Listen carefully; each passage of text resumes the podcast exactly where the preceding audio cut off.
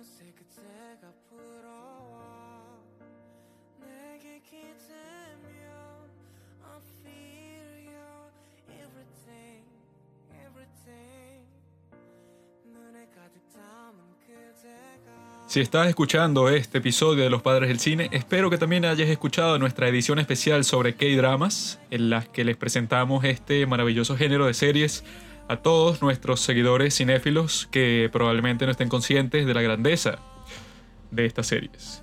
El día de hoy vamos a hablar sobre una de las más maravillosas K-Dramaosos, K-Dramas, Doramas, como les dicen en otros sitios, llamado Crash Landing on You, su traducción a los- al español, aterrizando en ti. ¿Por qué se llama así? Porque la protagonista aterriza en el individuo Ri Hyun-jok, capitán del ejército norcoreano, y nosotros consideramos que esta serie está en el podio de los mejores K-dramas de toda la historia, según nuestra corta experiencia, y los que los acompañan en el podio son la serie Moon Lovers, protagonizada por IU. Y la serie It's Okay to Not Be Okay, protagonizada por un tipo ahí que no me acuerdo el nombre. Y la mujer creo que se llama Seo Ye-hee. Ye-hee, que hace el papel de. Young. Y estoy yo, mi persona, mi nombre es Juan Carlos, y enfrente de mi persona tengo a Juan Pablo. Juan Pablo. Y ustedes, si están escuchando esto, supongo que ya vieron la serie, pero de todas formas, vamos a hacer un pequeño resumen que lo va a hacer Pablo, porque a él le encanta hacer resumen. No sé por qué, pero le encanta. Ay, al fin llegó el momento de hablar de una de las mejores series del 2020, si no de toda la historia. Y de esas series que hicieron de un mal año uno de los mejores para la televisión.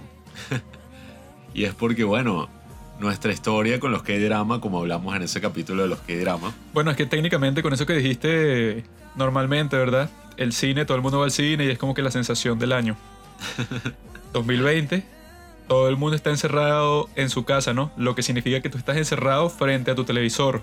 O sea, que los shows de la televisión están más conscientes y que, bueno, ahora la gente está encerrada, o sea, como que en un cine televisivo.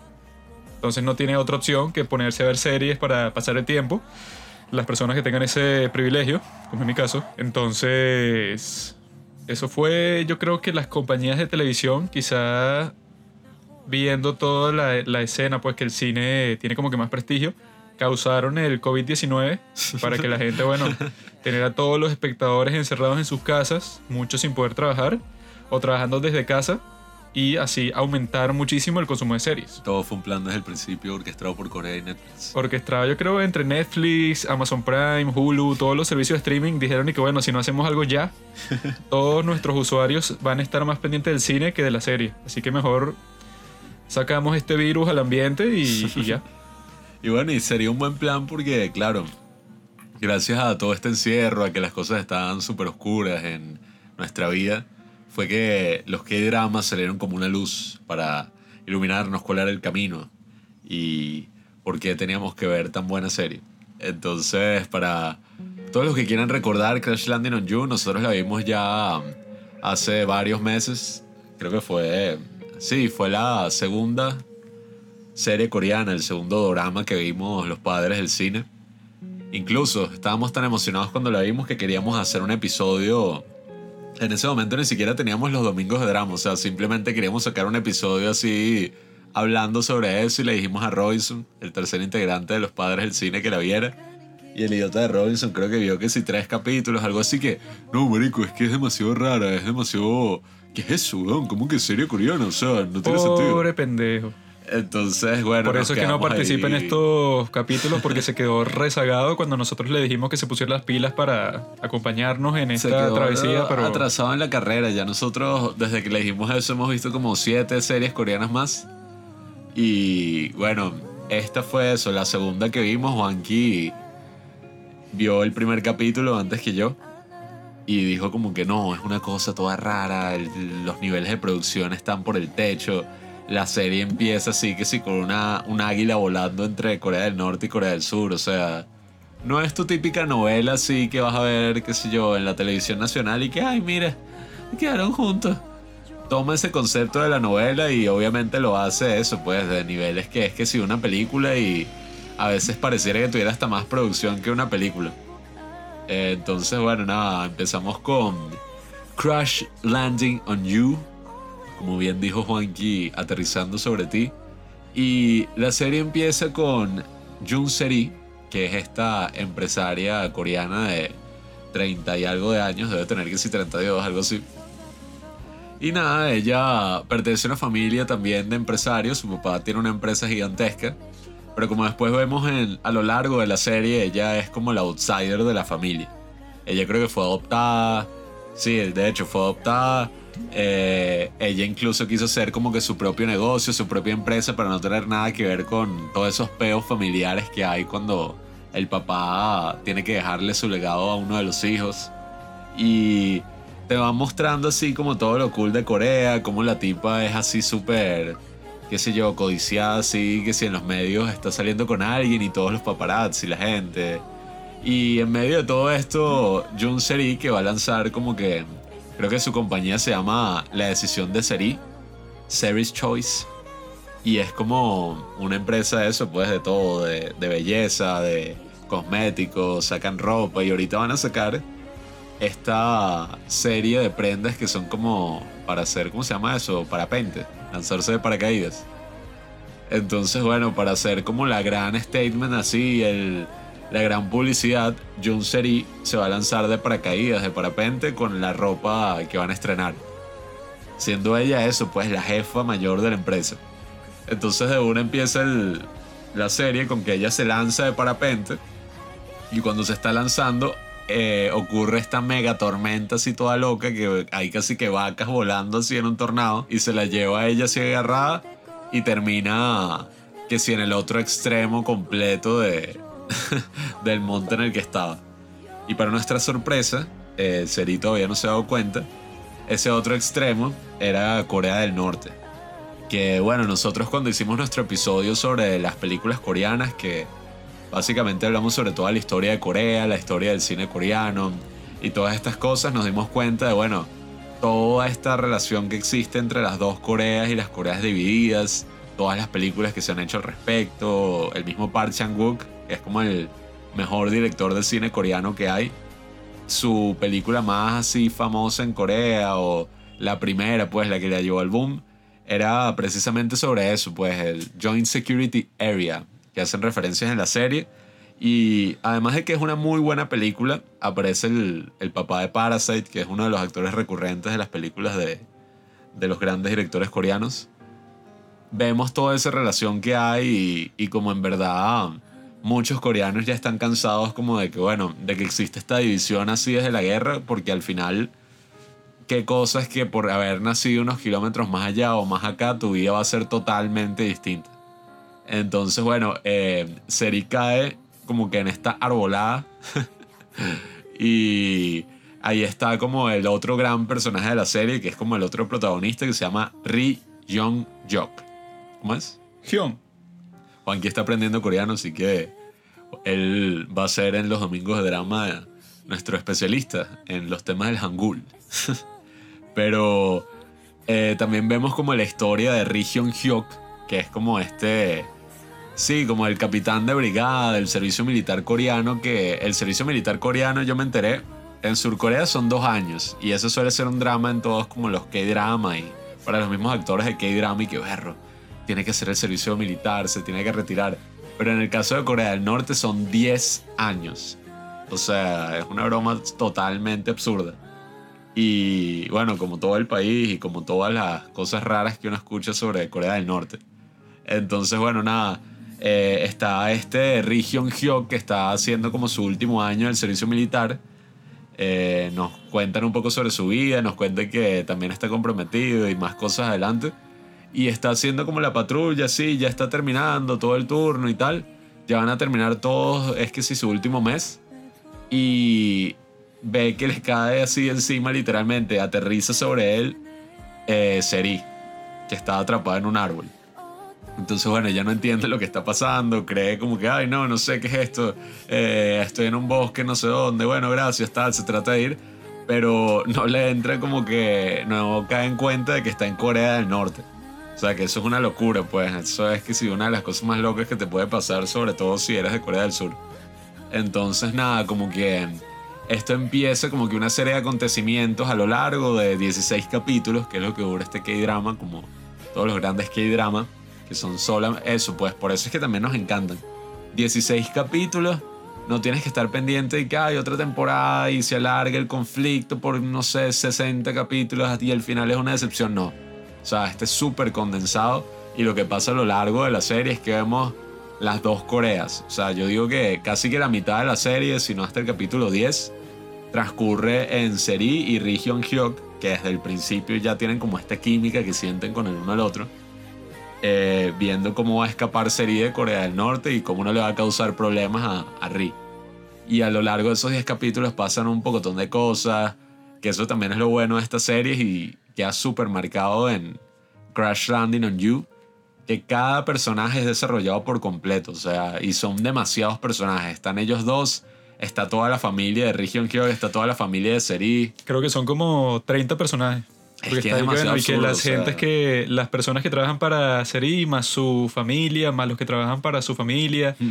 toda la gente de Corea del Norte que construyeron una réplica de un pueblo de Corea del Norte para que se pareciera lo más posible y muchas personas han dicho desde entonces que lo hicieron a la perfección porque es como que estas casas súper austeras así como que todas súper pegadas en un pueblo en el cual tú ves que estas son las zonas en donde supuestamente viven las élites de Corea del Norte. Y sin embargo, casi nunca tienen luz, viven como que sin refrigerador ni nada, sino que tienen como que un pozo ahí en donde ponen la comida para que no se les dañe. O sea, y esta que hace énfasis varias veces durante la serie, esta es la gente como que de los más importantes porque son las esposas y los hijos de los militares que guardan la frontera sur, que ajá, no serán como que los más poderosos de todo el país, pero son como que una gente importante. O sea que ahí ya te están diciendo y que bueno, si así es como viven estas personas que supuestamente tienen que estar dentro del grupo así más alto de todos, bueno, ¿cómo vivirán los que son más pobres 10.000 veces peor? Sí, que es súper interesante todo ese contraste gigantesco que hay y que es lo que después hace la serie muchísimo más así intrigante.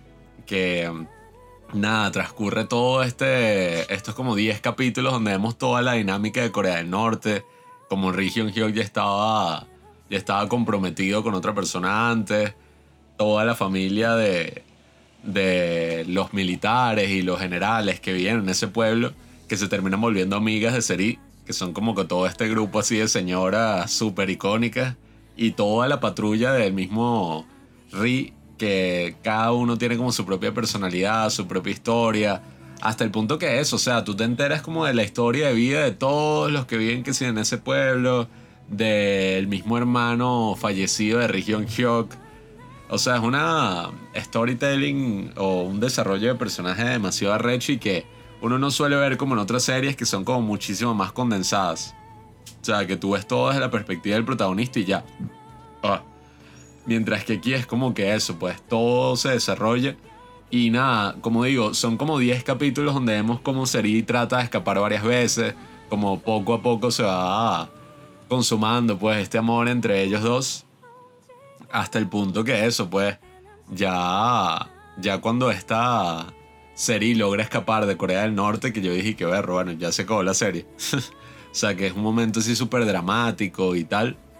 Vemos que el mismo Ri cruza hasta Corea del Sur para defenderla y sobre todo yo creo que para estar con ella, pues.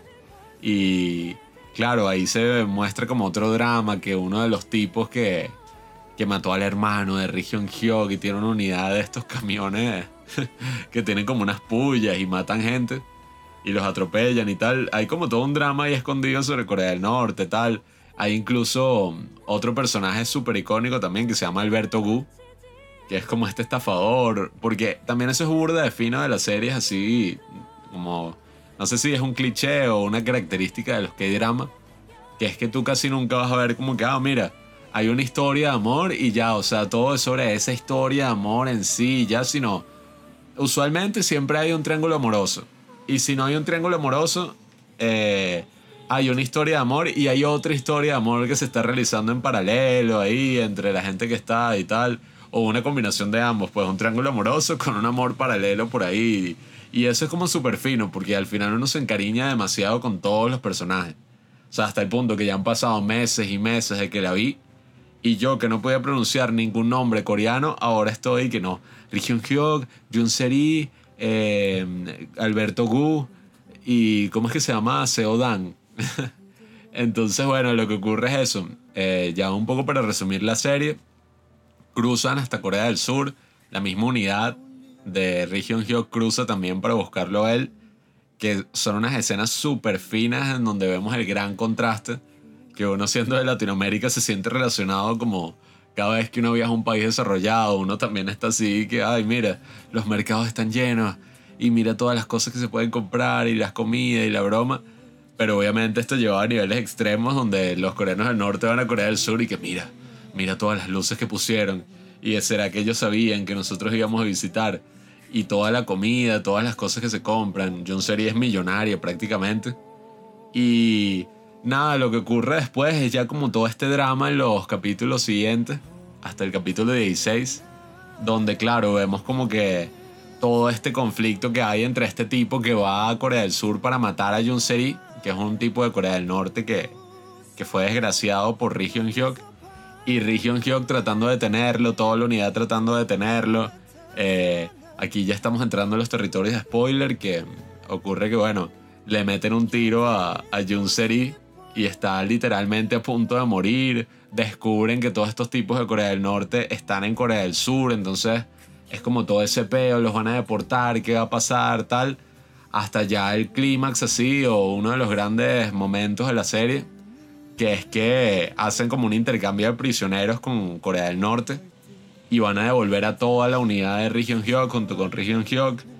Y, y, eso, cruzan hacia Corea del Norte y llega corriendo Seri y, el tipo se devuelve a Corea del Sur y se abrazan y todos sacan las armas. Es un, uno de los momentos así de K-drama más épicos del 2020. Hasta que bueno, nada, ya después ocurre como en los buenos K-drama, como estos saltos de tiempo. Y nada, todos vuelven, todos los que eran de Corea del Norte vuelven a Corea del Norte.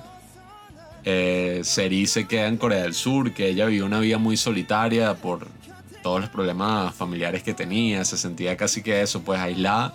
Y Region Hyuk le dejó como puros mensajes así, notas de voz y, y cosas que sí por el equivalente de un año. O sea, habrá grabado como 365 mensajes. Entonces nada, como que ella los empieza a escuchar poco a poco, recordando todo eso. Incluso como que eso, pues todos esos conflictos que existían. Porque vemos al final, y eso es algo que se ve alrededor de la serie y tal, es que ellos básicamente estaban destinados a estar juntos. O sea, hay toda esta historia de que ellos una vez se encontraban en Suiza, porque Region Hyuk antes de, de, hacer este servicio militar y tal era pianista, y, y, pudo haber llegado al éxito, esa era como su gran pasión, y hay una canción especial que Region Hyuk le toca al hermano, y, y que ni siquiera, o sea, que le hizo como una canción para su hermano, y nunca se la pudo tocar porque su hermano murió, lo mataron. Entonces ella escuchó esa canción y siempre hubo como una relación ahí del destino y precisamente es que termina la serie en que él le deja como un mensaje de que vamos a encontrarnos en este lugar del hielo y tal. Y eventualmente se terminan encontrando en Suiza y, y ahí es como que donde queda la serie, como que cada año ellos se ven por un día, dos días, no sé cuánto tiempo, pero un tiempo muy reducido en Suiza, donde se hace una gala que organiza Seri, que es como de músicos, así, músicos de Corea del Norte y tal. Y ahí es donde se ven, tienen como que una casa juntos y, y es como medio, es feliz, es un final feliz, pero también es un poco trágico, porque claro, por todas estas divisiones que hay entre Corea del Norte, Corea del Sur, cosas que no tienen nada que ver con ellos, todo su amor, toda su vida se ve eso, pues como separada. Entonces, bueno, es una muy buena serie, son 16 capítulos y, y pasa de todo, o sea Creo que ni siquiera este resumen le hace justicia a todas las pequeñas cosas que pasan, la historia de Alberto Gu, o sea, tienen que ver. Pero es un resumen, ¿no? Si no la han visto, que no creo que estén escuchando esto sin verla, tienen que correr a verla porque creo que es como de esas grandes series que tú le puedes recomendar a alguien que nunca ha visto un K-drama y ahí es que se va a obsesionar. O sea, ahí es que va a decir como que mira, esto es lo mío. Tengo que ver todos los K-drama que salgan de ahora en adelante. Te explico cuál es el punto de la serie, Pablo. Es una serie histórica. Tenemos un lado Corea del Sur, el capitalismo, los Estados Unidos. Del otro lado Corea del Norte, el comunismo, China, etc. En Corea del Norte, según tengo entendido, la gente no sabe qué es el amor. La gente no sabe qué son las citas. No tiene ninguna cultura de que, ay, te enamoraste de mí porque, no sé, tú y yo queremos estar juntos y no, no tenemos ninguna relación previa, pero no importa porque nos caemos muy bien. Eso en Corea del Norte no existe, sino que lo que existe es que todos los matrimonios son así por casta. O sea, si tú te casas con alguien, tú nunca, si, por ejemplo, si tú eres Ri Hyun Jok, que es el tipo, ajá, está en la élite, es capitán del ejército, su padre es capitán del comando general, tú nunca te vas a casar con alguien que sea que sea un granjero. O sea, nunca vas a estar con ese nivel porque el punto es que tenga eso, como él se iba a casar con una mujer que esté en su misma casta, ¿no? Entonces, sin embargo, ya que ellos saben que se van a casar desde hace mucho tiempo, pero la relación entre Region Jok y entre Dan es que sí súper fría. Cuando se encuentran no se sonríen, no hablan sobre nada que tengan en común, sino que están como que, ah, bueno, ok, este es el tipo que a mí me cuadraron pues para casarme, pero yo ni idea. O sea, y, Dan sí, sí, como que le gusta a él porque el tipo es, guapo y tiene como que ese eh, tremendo cargo. Pero Ri está como que súper... O sea, no siente nada. Él la ve a ella y él sabe que tiene que cumplir su deber por el compromiso que ya hicieron sus padres con su familia y tal, pero el resto a él no le importa en lo absoluto. Entonces ahí tú ves que los tipos. Ahí no hay ningún concepto de, de, que ah, tú estás dating. O sea, estás como que saliendo con esta persona para ver si te gusta, ¿no? Sin embargo, el caso de Region Jock es que, bueno, él salió para el extranjero y estudió piano. Y entonces el tipo tiene como que esta perspectiva que casi que ningún otro coreano del norte tiene. O sea, el tipo es como que súper privilegiado. Pero él se ve como que los primeros, eso, yo creo que los primeros, no sé, 14 capítulos de toda la serie, él no expresa nada, o sea, el, mm. el tipo está súper estoico, mm. no tiene ninguna expresión así de amor para Jun Seri, que bueno, que claramente sí le gusta, ¿no? Pero él no tiene idea cómo expresarlo, o sea, él no tiene así como que todas las cuestiones que uno ve desde pequeño. Y que no, que si tú ves todas estas películas románticas, todas estas series y un montón de cosas, y tú ahí es que aprendes y que, ah, bueno, si dos personas se gustan, se agarran de, la mano, o se besan o cualquier cosa.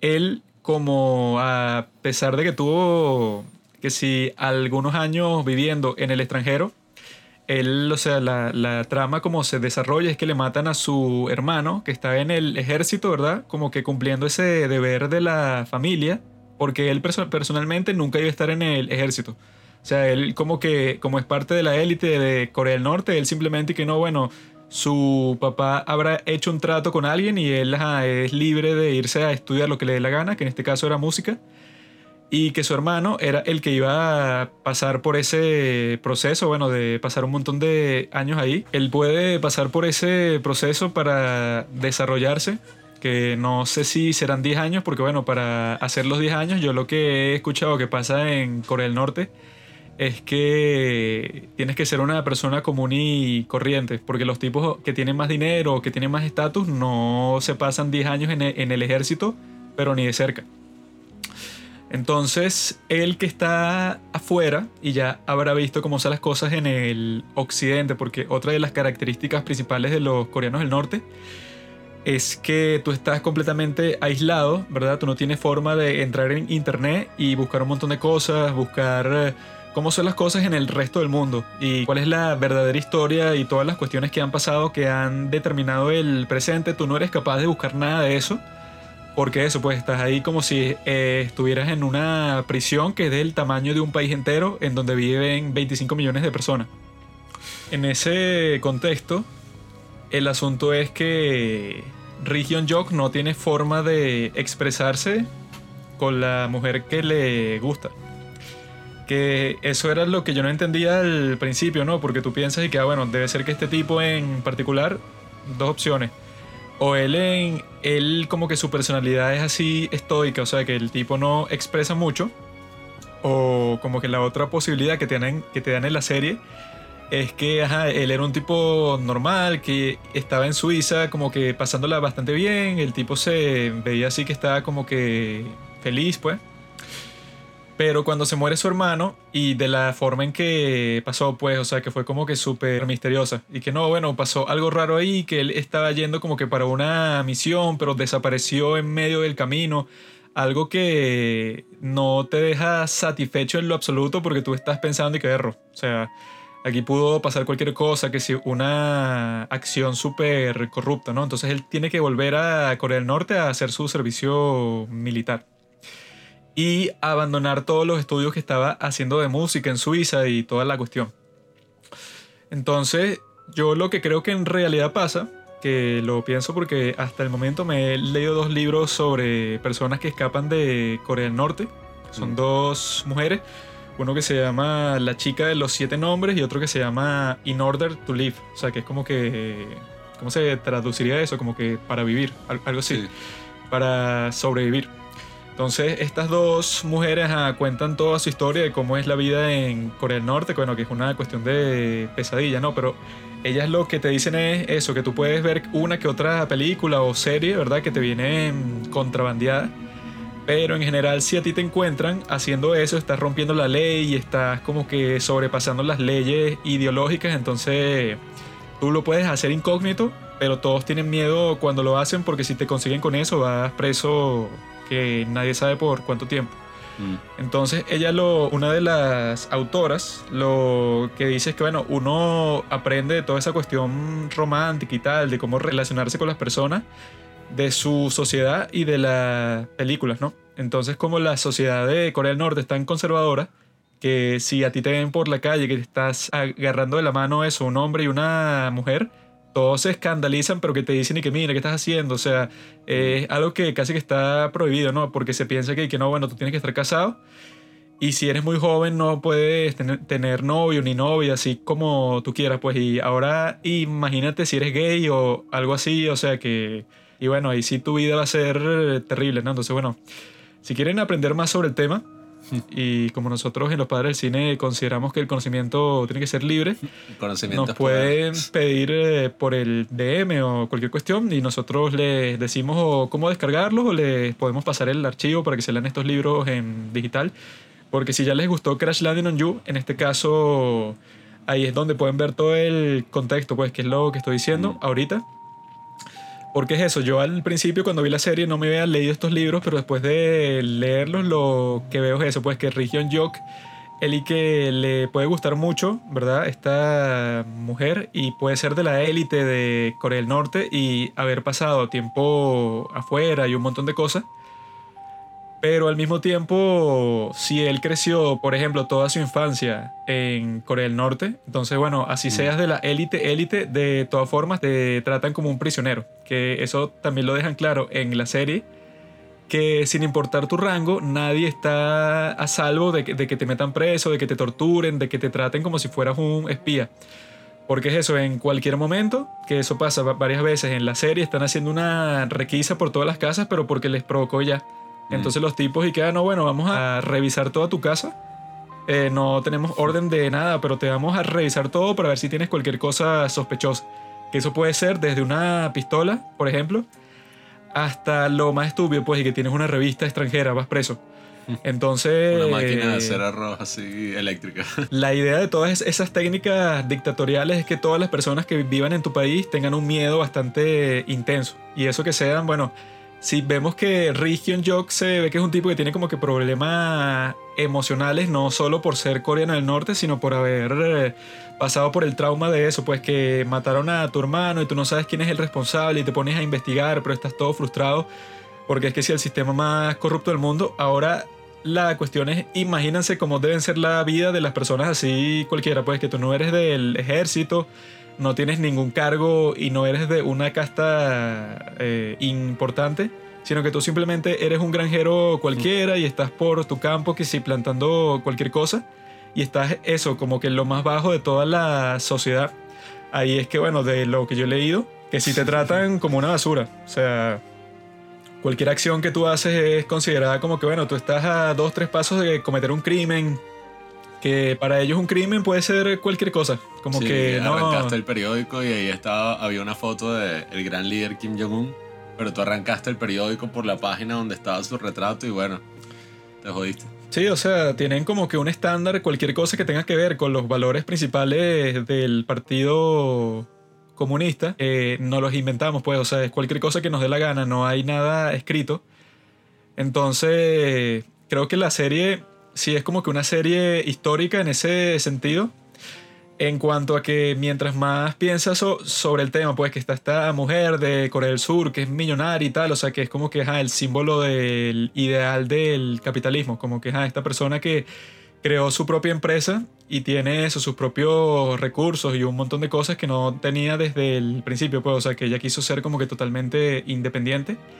Y te encuentras con esta persona que, bueno, tiene los valores completamente distintos a los tuyos y que a pesar de vivir cerca de donde tú vives, o sea, que el tipo vive cerca de la frontera con Corea del Sur, porque es eso, él, él se encarga como que de patrullar por toda esa zona. A pesar de todo eso, bueno, ustedes son como que las personas más distintas de todo el mundo. Sin embargo, el destino de alguna forma los tiene juntados y eso, se encuentran un montón de veces antes de conocerse formalmente y, y con puras coincidencias, o sea que eso sale también bastante en todos los K-dramas. Y que no, y que yo te conocí a ti, eso, que sí, por primera vez cuando tenía 8 años, pero nos volvimos a ver a los 30 y pico. Entonces, amor, al parecer amor. tú y yo, eso, como que tenemos algo que va más allá de, de que simplemente te encuentro aquí y que me gusta, sino algo como que cósmico, pues como que las estrellas se alinearon y quieren por alguna razón que tú y yo est- eh, estemos juntos. El amor rompe las barreras, así sean barreras de varias décadas y varios incidentes armamentistas. Pero sí es interesante porque, claro, uno cuando piensa en los K-drama, sobre todo cuando es la primera vez que estás viendo uno, uno piensa que, ah, bueno, esto es algo, esto es una novela de gran presupuesto. O sea, es algo hasta estúpido. O sea, uno podría decir que sí, bueno, es como cheesy. Pasan cosas así medio gafas, no es una vaina seria. Como las series, no sé, las series gringas que son todo un drama y una broma así y que sí, profunda. Pero yo creo que, como decía Roger Ebert, que es el crítico que a mí me encanta y que ahorita he estado viendo varios documentales y cosas sobre él, cuando tú ves algo que tiene éxito o una serie o... Él, él hablaba sobre las películas, pero lo mismo aplica para las series. Cuando tú ves una serie que tuvo un impacto gigantesco y que muchísima gente amó, usualmente ese serie, libro, contenido tiene algo profundo y, y no importa que sea hasta medio estúpido, o sea, y que el amor traspasa barreras, siempre tiene algo profundo. Y eso que tú estás hablando de Corea del Norte y, y de cómo vivir en esta sociedad y crearse en esta sociedad modifica nuestros comportamientos, eh, es algo súper profundo, pues, sobre todo para una novela así entre comillas de, ay, mira, estos dos bichos que se enamoran y, ay, son de dos lugares, de dos contextos súper distintos, Romeo y Julieta. Eh, pero sin embargo, eso, pues, o sea, yo no he visto, yo no he leído los libros estos de que menciona Juanqui. Flojo. Los tengo ahí pendientes, pero yo he visto varias cosas sobre Corea del Norte, algunas charlas TED de gente que escapó de Corea del Norte y es una vida demasiado dura. O sea, hasta el punto que, bueno, las cosas más deplorables de toda la civilización, la esclavitud, violaciones, inanición, que eso, pues morir de hambre, son cosas que son comunes en, en la vida de todas estas personas, que son millones de personas. Y, y que eso siga pasando, bueno, es algo deprimente porque uno ve eso, pues, cómo la gente hace lo que sea. No le importa la esclavitud, no le importan las violaciones, no le importa, bueno, lanzarse así a- al, qué sé yo, al mar abierto. O sea, no importa lo que vaya a pasar con tal de huir de ese escenario. Donde, bueno, eso. eh, uno aquí está viendo, claro, la historia de los generales y las esposas y la familia de la gente que tiene poder, las élites. Pero imaginarse esa historia así, pues, con campesinos y cosas así. Sí, hay como todo un subtexto ahí muy, muy difícil. Que yo hasta vi un video de YouTube de, de una que fue la consultora, una, una chama que escapó de Corea del Norte, que fue como la consultora de Crash Landing on You en cuanto a, ay, mira, cómo es la vida en Corea del Norte, cómo es la comunidad, tal. Y ella dice que ver esa serie para ella es como eso, pues como una especie de catarsis. Porque ella ve ahí que es igualito al pueblo donde yo vivía, esta se parece mucho a mi casa, muchas cosas así. Y, que claro, siempre está este conflicto que es y que, ok, uno desearía que, que este Ri huyera y estuviera con Seri allí en Corea del Sur sin ningún problema, pero claro, cuando tú huyes de tu país en Corea del Norte, es muy probable, bueno, es lo que ocurre siempre, que toman venganza en contra de tu familia. Sí, y es un pecado que tú huyas para Corea del Sur, porque dicen que hay veces que tú huyes, que si para China y tal. Entonces, bueno, ponte que rebajan al resto de tus familiares que todavía siguen en Corea del Norte de casta. O sea, ponte, ya no pueden estudiar lo que, lo que querían, si querían estudiar que si algo prestigioso, que si medicina o derecho o cualquier cosa. Porque te fuiste para China y la gente no sabe dónde está X. Pero si te vas para Corea del Sur, te consideran que no, que tú desde que estuviste en Corea del Norte tú eras un espía, o sea, eres como que el super mega traidor. Entonces, por ejemplo, si Ri Jok se va con Jun Seri para Corea del Sur, así como si nada, lo que le van a lo que le va a pasar a su familia es que van a me- meter preso tanto a su padre como a su madre que ya están viejos y lo más probable es que los termine ejecutando. Entonces él tiene como que esa perspectiva y que bueno, ajá, a mí me puede gustar esta tipa más que cualquier otra cosa en todo el mundo, pero de todas formas es como que un sacrificio muy grande y que no, bueno, que no solo maten a mis padres, sino que lo más probable, bueno, si tú tienes un tío, si tienes amigos o, o cualquier otro tipo de persona que esté de- relacionada contigo, bueno, o sea, Mm. algo les van a hacer solo para que se siga teniendo ese miedo de que si tú escapas, bueno, tú puedes ser libre o cualquier cosa, pero la gente que se quede aquí, o sea, le van a pasar un montón de cosas malas y que eso se ve desde el principio que Hyun Jok como que sí le gusta bastante Junser y la protagonista, pero como no sabe cómo expresarlo y ni siquiera si debe expresarlo, porque si lo expresa, capaz eh, eso lo pueden meter preso y puede enfrentarse a un montón de problemas. Él lo que hace es hacer como que gestos sutiles, como que bueno, que si le doy más comida, le compro las, las cuestiones que, que me dice, que si las velas Las o el champú. Sí, o sea, que son como que una, unos productos ahí contrabandeados. Y que, pero se los compro porque yo quiero como que decirle que ella también me gusta.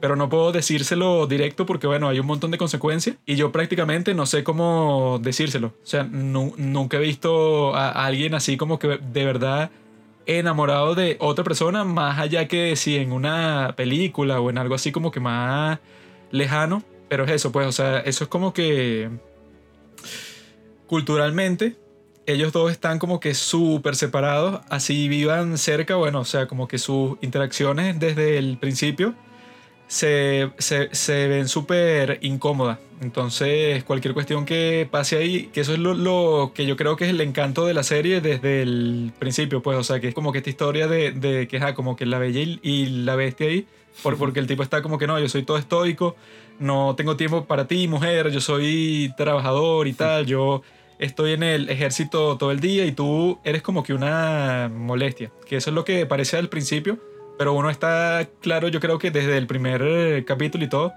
que creo que te muestran como que una partecita cuando se termina, ¿no? Que antes de que Junseri viera a Ri Hyun Jok, este Ri Hyun Jok ya la está vi- viendo a ella y como que riéndose por las cosas que decía, o sea, el tipo quedó como que encantado, ¿no?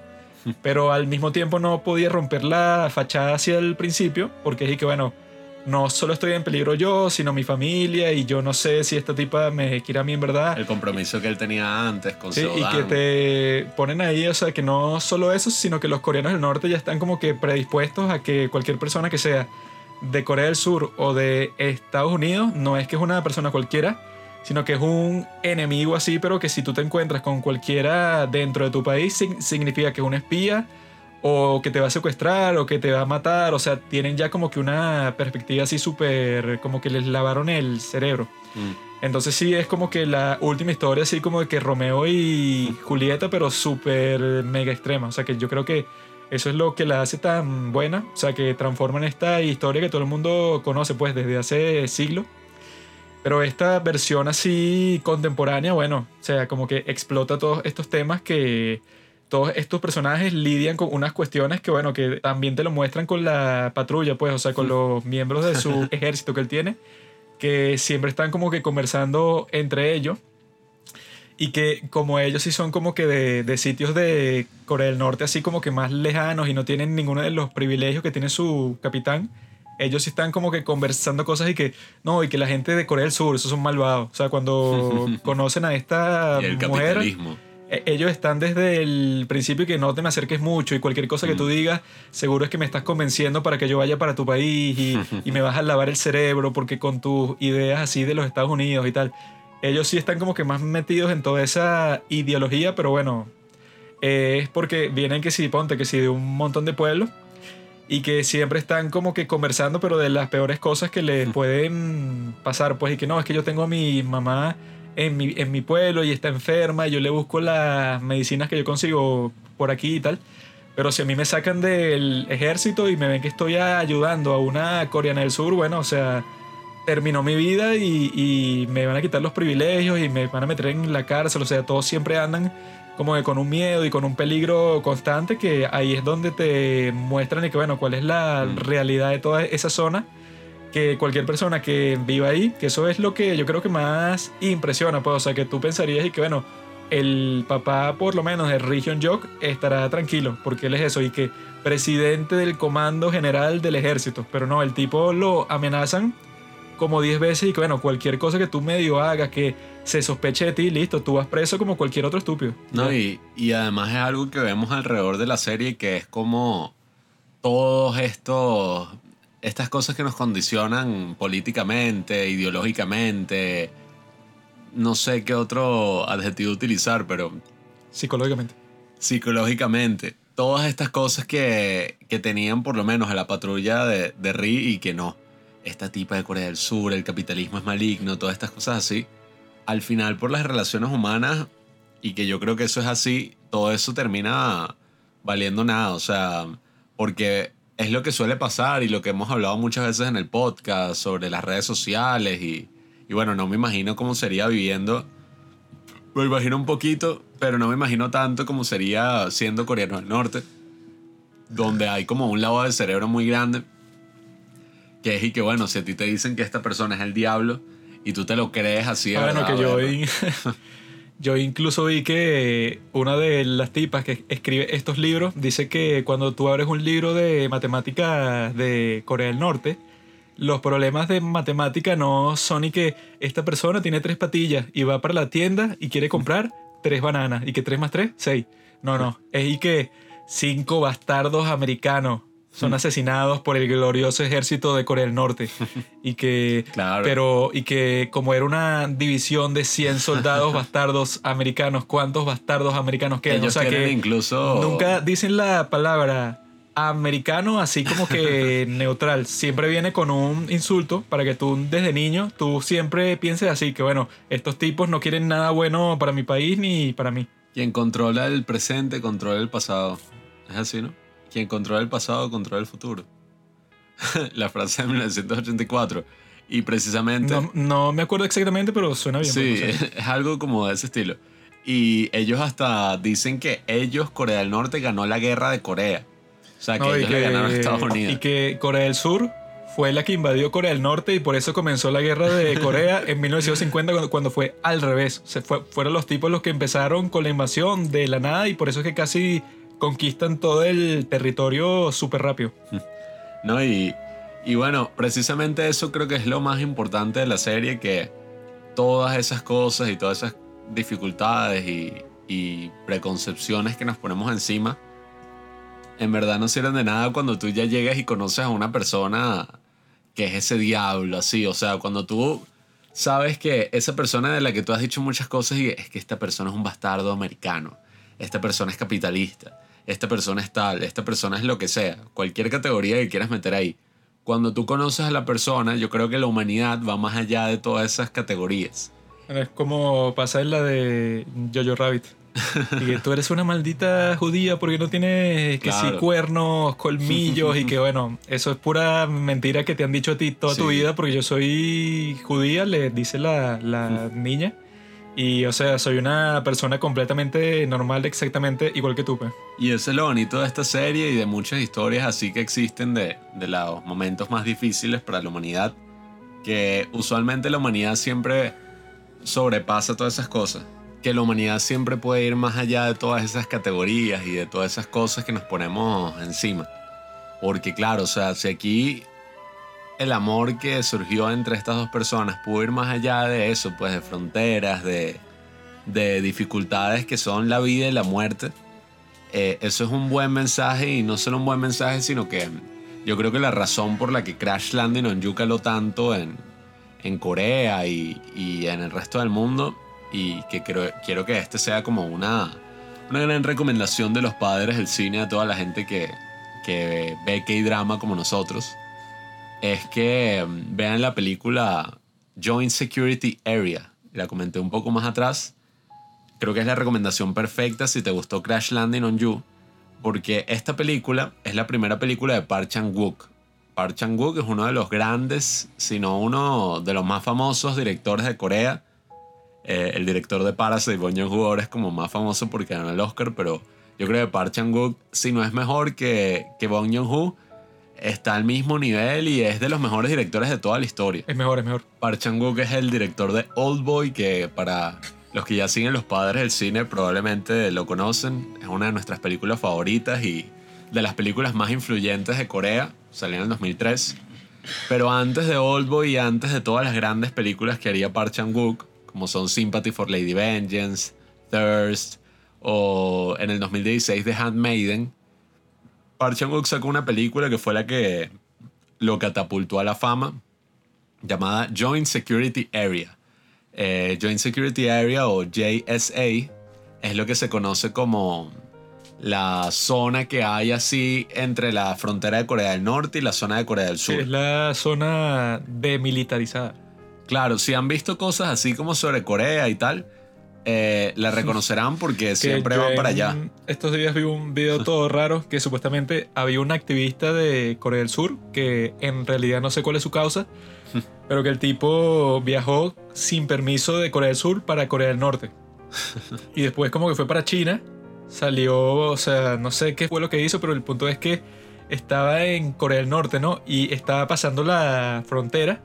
Pero fue un video de YouTube que yo vi súper bizarro porque del lado del norte estaban como que ponte como 100 tipas vestidas así con la vestimenta clásica de Corea de- en general, ¿sabes? Que si la cuestión histórica. Así que es como que un vestido así largo y tal. Entonces todas esas tipas estaban del lado del norte gritando como que insultos y, y con pancartas, con letreros, con un montón de cosas.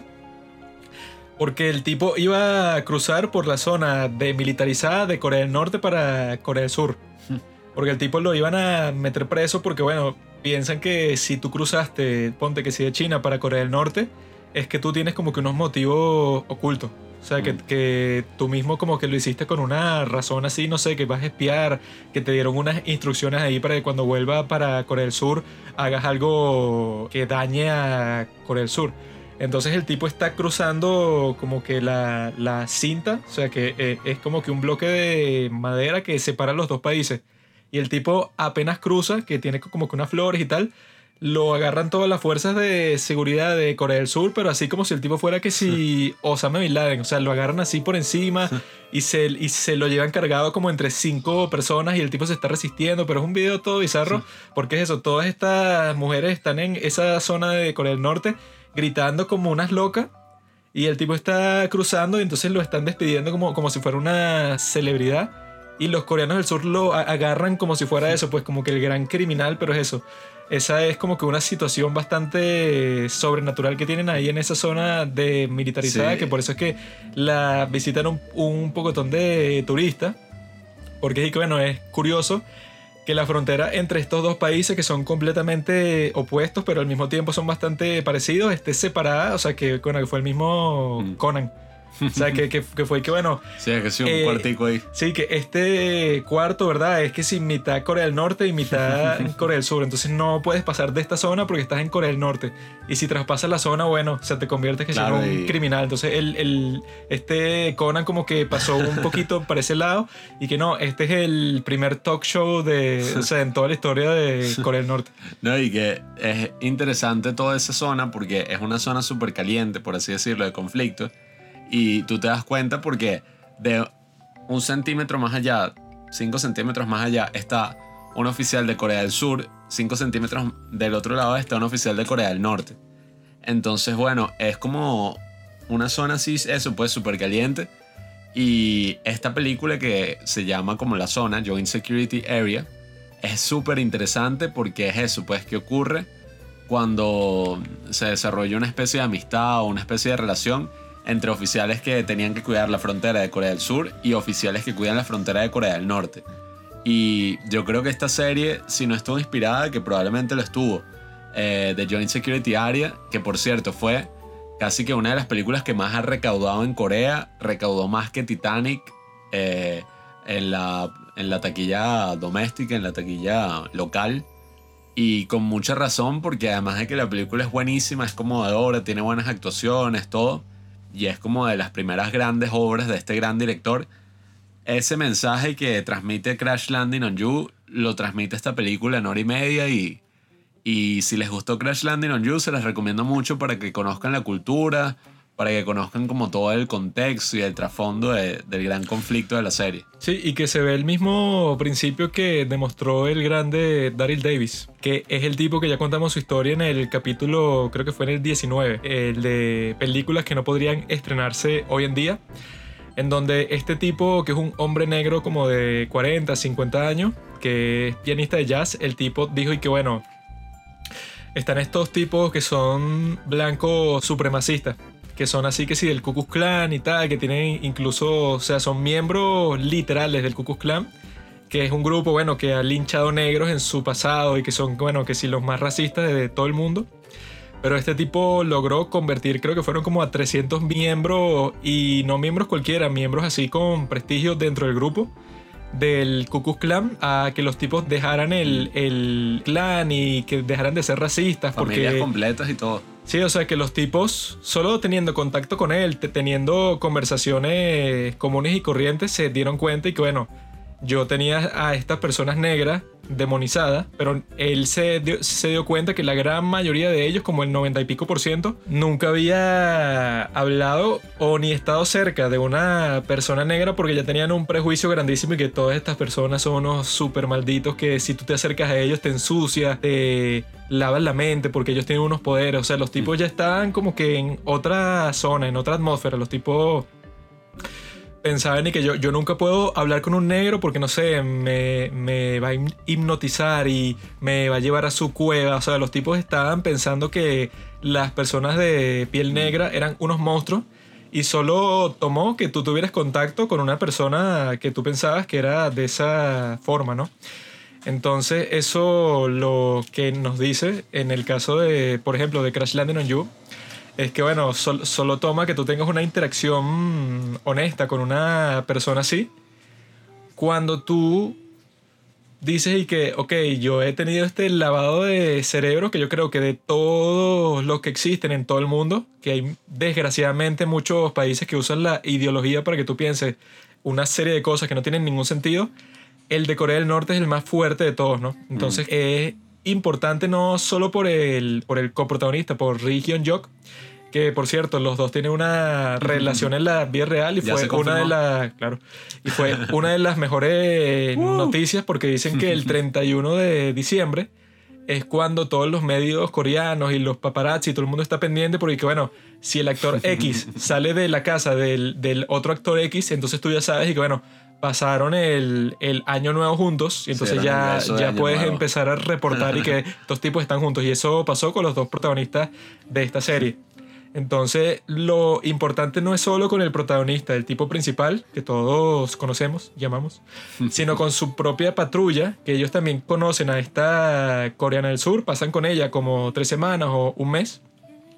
Y ya todo el lavado de cerebro que comenzó desde que tenían cero años, eso comienza desde el principio, no sirvió de nada ante una experiencia directa, que por eso es que en este podcast ya hemos dicho varias veces que toda esa cuestión de la cancel culture y toda esa vaina no tiene ningún sentido porque eso, pues la cura como que a todos los prejuicios es que tú tengas una experiencia directa con esa cuestión que tú demonizas y que dices que es lo peor del mundo, cuando en realidad cuando, es, cuando tú conoces a una persona promedio de ese grupo que tú dices que son no demonios, que no existen pues en la vida real, te, te das cuenta súper rápido, o sea que uno pensaría que bueno, si a ti te lavan el cerebro, por, por ejemplo, por 20 años, entonces, por 20 años más vas a necesitar eso, como que una experiencia opuesta, para que todo eso pueda ser eh, deshecho.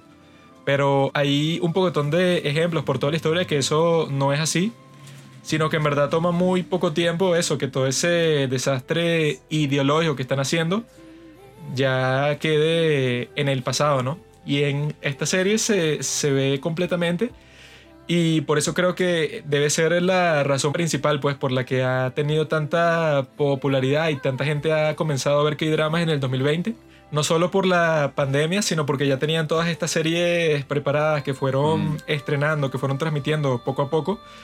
Y cuando llegó el punto en donde eso, pues toda la gente está en su casa, está viendo esta serie y está tan bien hecha, también producida, que eso es otra de las cuestiones que ya dijimos en nuestro capítulo de edición especial de los, de los K-Drama, que si esta serie, por ejemplo, Crash Landing on You, está producida, pero eso, que se ve súper barato, que se ve súper pirata todo lo que estás viendo, el pueblo, todo chimbo.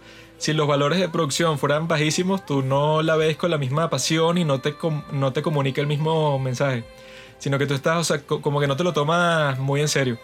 Pero como con esta serie se esfuerzan tanto y gastan tanto dinero y salen puros actores buenísimos y tienen como que todo este cuidado por el detalle, que ya hay varios videos de YouTube de gente que ha vivido en Corea del Norte y que dice que, que, bueno, sí, eso es exactamente igual así como lo muestran, a excepción de una que otra cosa que, bueno, que es un poco, o sea, que incluso lo pusieron un poco mejor de lo que es. Mm. O sea, que dicen que los pueblos de Corea del Norte, la luz no es que la quitan en la noche, sino que es que la ponen una vez cada dos semanas. No, y entonces, bueno, si, si tú eres una persona que más o menos tiene recursos, tienes como que una mini estación eléctrica que te sirve para cargar uno que otro aparato que tú tienes, pues, pero la mayoría de la gente en Corea del Norte no tiene luz y ya, y tampoco tiene agua, obviamente, porque, bueno, una cosa depende de la otra, ¿no? Entonces, si es la cuestión que hemos estado conversando antes, que, ajá, está la, es la cuestión de los que drama, pero que no serían lo, lo que son si no tuvieran una producción tan, Sí. tan excelente, pues así que tan estén cuidando los detalles y tienen todo el dinero para hacer su visión de la realidad eh, efectiva, o sea, te están mostrando todas estas cosas, pero te, pero te las muestran de la manera más cinematográfica posible. Que eso ya, ya también lo hemos estado conversando, la cuestión del cinedrama, que los que dramas como hace 10, 15 años eran unas novelas así Sí, que no costaban todo nada look- de hacer. Todo el look así de novela. De Sí, o sea, que dicen que de, de todas maneras tenían su calidad de la historia Narrativa. y que fueron icónicas y le gustaron a un montón de gente y se convirtieron pues en clásicos que los ven que si cada generación de las familias coreanas, pero al mismo tiempo cuando pasa tanto tiempo, y bueno, ya supongo que hay mucho más dinero en la, en la industria y salen todas estas series que bueno, que incluso eso, compiten o incluso superan a las series estadounidenses de lo tan buenas que están hechas y que Mm.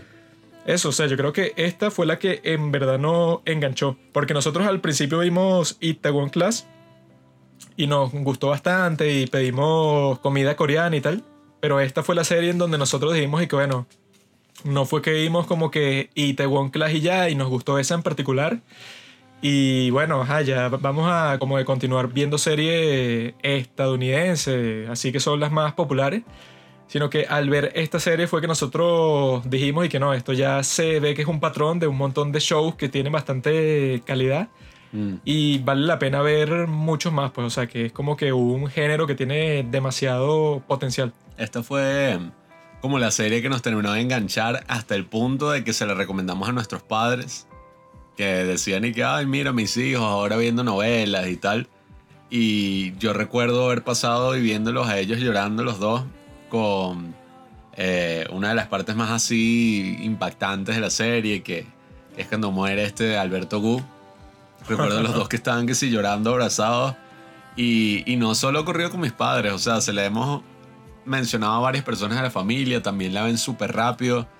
Eh, bueno, Robinson, que es el, el tercer padre del cine, no la vio, pero esperemos que aprenda de sus errores y como todos ustedes, sigamos viendo que hay drama, sigamos no solo aprendiendo todas estas lecciones, sino valorando que tenemos como que toda esta, toda esta cultura que nos permite ver eso, pues series de Corea que están súper bien hechas, eh, que tienen una narrativa finísima y al mismo tiempo, bueno, tienen estos actores que ya estamos tan familiarizados que, bueno, la mamá que aparece, la mamá de Seodan en Crash Landing on You es la mamá de Yukyong en True Beauty, que es como la serie que está ahorita en el boom.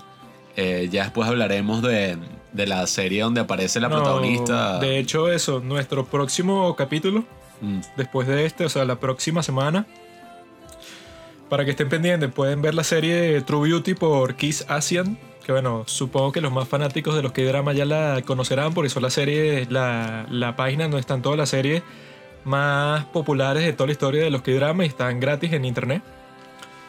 Y nuestro próximo episodio tratará sobre True Beauty, que es la serie que estamos viendo actualmente, que bueno, hoy se estrena el 13, después mañana 14 y después la próxima semana 15 y 16 y ya para el próximo domingo tendremos eso grabado el nuevo capítulo de esta serie que está bastante buena y bueno, no vamos a hacer ningún spoiler, pero se las recomendamos y que se preparen.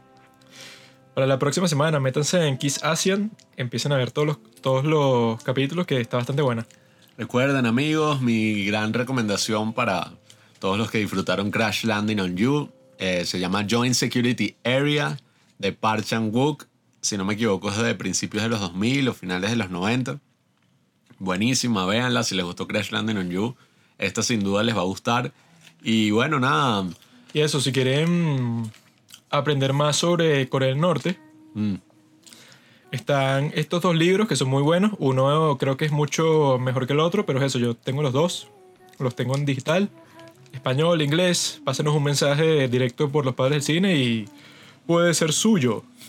si escuchan este podcast en Apple Podcast, déjenos una reseña, que preferiblemente cinco estrellas. Y para que nosotros podamos tener más exposición, porque así funciona el algoritmo de Apple Podcast y eso. Es mucho mejor escuchar un podcast a través de las plataformas de podcast que de YouTube, porque bueno, Mm. más práctico, gastas menos datos y tienen que aprenderse de memoria cómo es que nosotros publicamos capítulos. Si nos vamos por el calendario cristiano, el domingo es el primer día de la semana, se estrena el domingo de drama, el lunes es la recomendación de la semana, que es por cualquiera de los padres del cine, o sea, es un capítulo individual. dura como 15 minutos, 10 minutos. El miércoles es una en 15, o sea, una reseña en 15 minutos o menos. Un bonus que puede ser sobre cualquier tema. El de la próxima semana va a ser de extraterrestre. o un capítulo estándar, que sí tiene que ser sobre cine o sobre series. Entonces, ya teniendo eso claro, creo que tiene mm, las bases perfectas para ser eh, uno de los fanáticos de nuestra gran comunidad, de los padres del cine. Y les deseo que pasen un buen nuevo año chino y que sigan viendo K-dramas porque los K-dramas son mucho mejores que las series estadounidenses. Así que amigos, Annyeonghaseyo. Año ni yo. Se despide.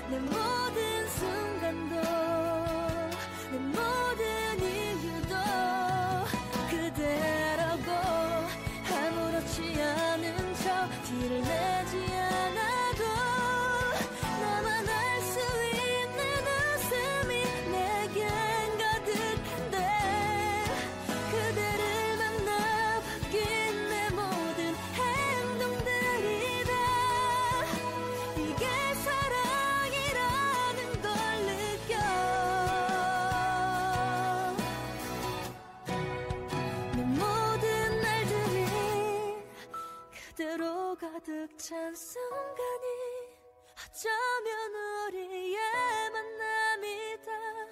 이미 기적인